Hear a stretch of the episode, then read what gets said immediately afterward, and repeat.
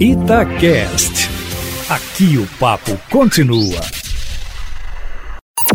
Em cima do papo, com Edilene Lopes.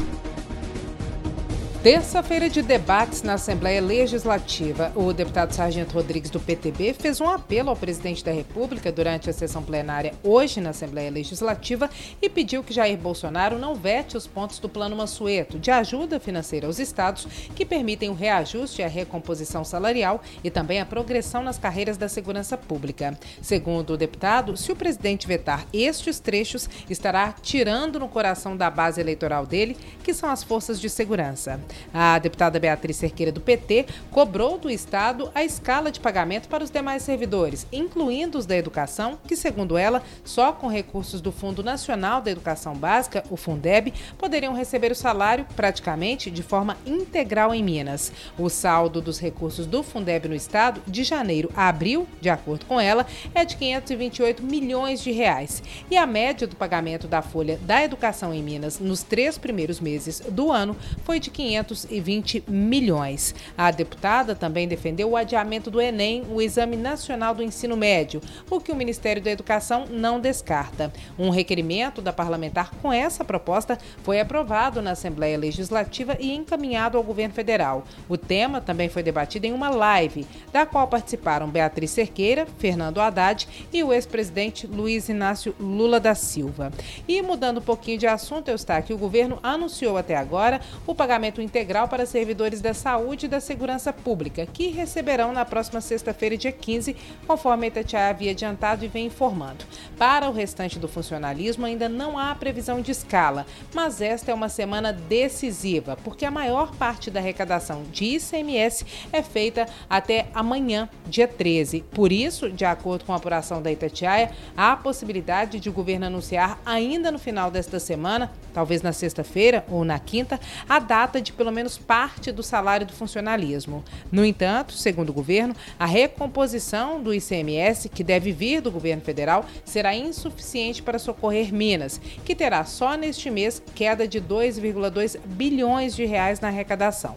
Por enquanto, também não há novidades sobre a operação do Nióbio, que o governo tenta fazer com bancos federais. Os deputados hoje, durante a discussão na Assembleia, cobraram também do governo do estado pagamento de emendas parlamentares parlamentares, inclusive impositivas, que são destinadas à saúde. A Assembleia começa a votar amanhã, em sessão extraordinária, os vetos que travam as votações no plenário da Casa.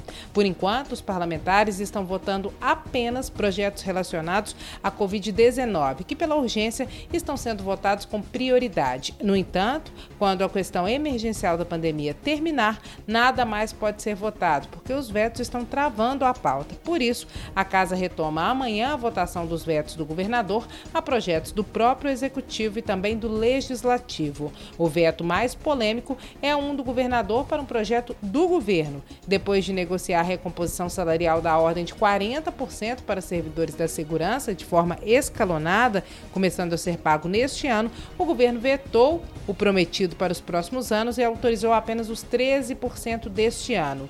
A emenda dos deputados estendendo as garantias para o restante do funcionalismo também foi vetada. Agora os deputados vão decidir se mantém ou se derrubam o veto do governador. Mas como a situação financeira de Minas é crítica, pode ser que eles acabem concordando com o veto do governador Romeu Zema. Romeu Zema, que hoje disse em entrevista à CNN que o isolamento em Minas durou quatro semanas e que apenas 30% dos municípios têm casos ou óbitos por Covid-19. Por isso, o programa Minas Consciente, de abertura gradativa dos setores da economia, é a melhor solução. O programa foi elogiado pelo governador do Rio Grande do Sul, Eduardo Leite, do PSDB, que participou da mesma entrevista e questionado sobre o decreto de Bolsonaro que prevê a reabertura de salões e academias, foi bem mais crítico que Zema. Enquanto o governador de Minas disse que é muita polêmica para questões de fácil solução, Leite afirmou que se Bolsonaro tivesse disposição para conversar com os governadores, poderiam estar todos na mesma direção, mas que com as atitudes e críticas dele,